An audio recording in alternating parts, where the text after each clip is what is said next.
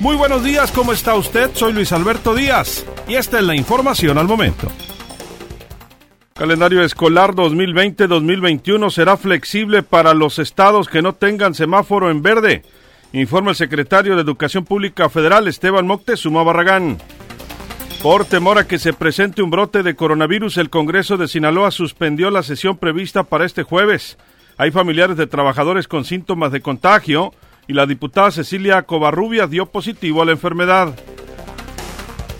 Hoy, bueno, ayer comenzaron a reabrir gradualmente negocios en Los Mochis. Gobierno del Estado autorizó los giros de papelerías, pinturas, estéticas, llanteras, materiales para la construcción, refaccionarias y talleres, informó el dirigente de la COM, Héctor Alal. El próximo martes se reaperturará el resto.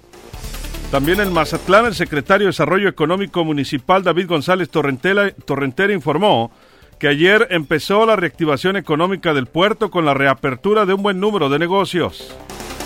Han aumentado los casos de hospitalización en los mochis, pero no estamos rebasados, afirma el delegado del IMSS en Sinaloa, Rafael López Ocaña.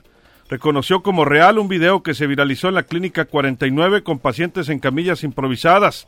A partir de ayer en la tarde se reaperturó un nuevo espacio especial para enfermos COVID.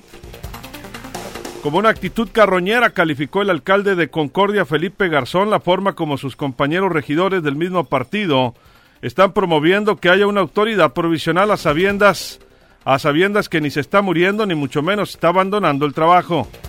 Está contagiado de coronavirus.